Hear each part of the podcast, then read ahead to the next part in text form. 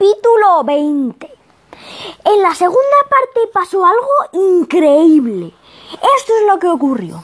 Felipe y Alicia, que estaban muy contentos, dijeron que los teníamos muy tocados y que el gol que habíamos marcado había sido psicológico y que había que aprovechar el efecto y meter otro y sentenciar el partido. También felicitaron a Tony por el gol. La jugada, la jugada había sido mía y Tony me, y me había robado descaradamente el gol, pero le felicitaban a él. Solo Camuñas y Angustias me dieron una palmada en la espalda. Y Elena me dijo, buena jugada, y después le di un abrazo a Tony. No era un abrazo en plan compañeros de equipo, era un abrazo distinto, no sé cómo explicarlo. A lo mejor estuvieron dos o tres segundos abrazados, pero a mí me pareció que estaban una hora abrazados allí en medio. En la segunda parte iba a demostrar que yo era tan bueno como Tony, que además de chupóptero y chulito, había demostrado ser un robagoles. Los jugadores de Islantilla salieron también mucho más fuertes que en la primera parte, pero nosotros estábamos lanzados. A los cuatro minutos ocurrió una cosa que nunca antes ni después he visto. Tomeo paró un balón y dio un pase perfecto. Luego nos explicó que no, que él la quería echar fuera de banda, pero el caso es que le salió un pase casi perfecto a la espalda de los centrales del Islantilla. Yo me desmarqué, les gané la espalda y el balón me llegó justo a la bota. Tomeo había dado un pase como los de Xavi, solo que era Tomeo. Pero allí estaba yo, entrando en el área solo otra vez. Y Tony no estaba cerca para quitarme el gol. El que sí que estaba era el central del Islantilla, que me pegó un empujón y al mismo tiempo me hizo la zancadilla justo cuando entré en el área. Era penalti y expulsión clarísima. Todo el mundo lo vio. Esta vez sí que sí. Miré al árbitro desde el suelo, pero el árbitro no estaba por ninguna parte. ¡Árbitro, ha sido penalti! grité, pero el hombre no me oyó, porque estaba tumbado en el suelo, en mitad del campo. El árbitro del partido se había quedado dormido otra vez. ¿Cómo podía ocurrir algo así? ¿Una broma? ¿Qué estaba pasando allí? ¿Era una broma? ¿Qué estaba pasando allí? Era un árbitro completamente distinto al del partido del Axia, pero había pasado lo mismo. Al poco de empezar la segunda parte, ¡zas! Dormido.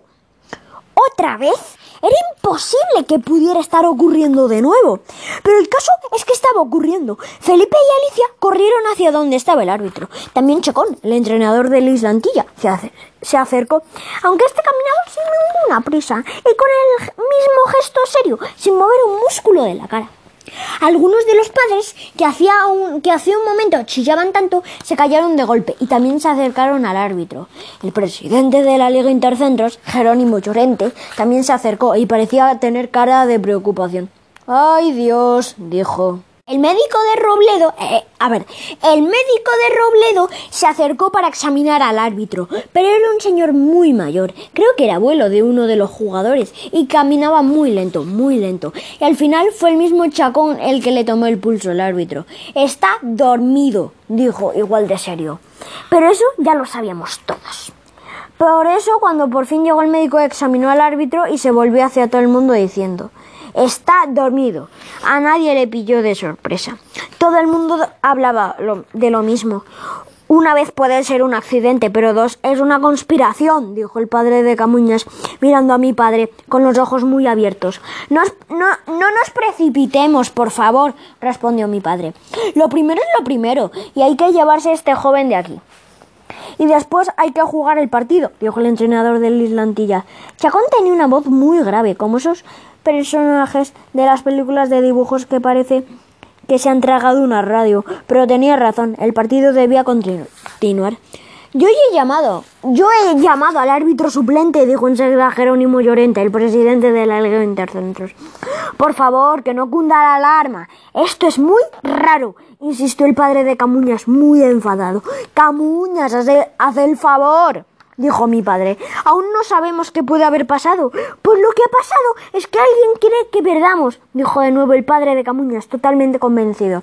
esa es una acusación muy grave, dijo Jerónimo Llorente. Eso es una tontería como una catedral de grande, dijo Chacón, el entrenador del Islantilla. Sin, sin faltar, eh respondió el padre de Camuñas, y parecía que la cosa se iba a liar más, y que todos estaban muy nerviosos. A ver, tranquilidad todo el mundo, dijo mi padre. Es un juego, señores, y tenemos que dar ejemplo a los niños. Muy bien dicho, Emilio, dijo mi madre, que ya me estaba pareciendo dijo mi madre, que ya me estaba pareciendo muy raro que hubiera estado callada todo este tiempo. Si alguien vuelve a ponerse violento, lo detienes y Santas Pascuas.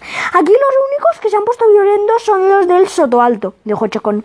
Exactamente, dijo otro padre del Islantilla, y de nuevo empezaron todos a gritar. Creo que lo más que lo más responsable sería suspender el partido y si no lo hacen ustedes debería de hacerlo la autoridad competente, dijo la madre de Anita, que siempre hablaba así de raro. Lo malo es que estaba hablando de mi padre.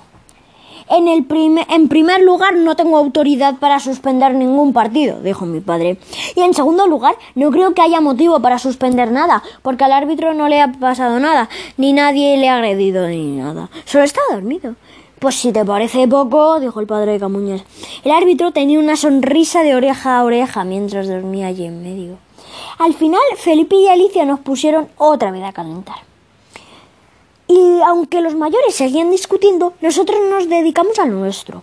Durante todo ese rato, yo seguía en el área de la islantilla sin moverme, con cara de no entender nada. Es que nadie se acuerda de mi penalti. ¡Ha sido penalti! Protesté yo, pero nadie me hizo ni caso.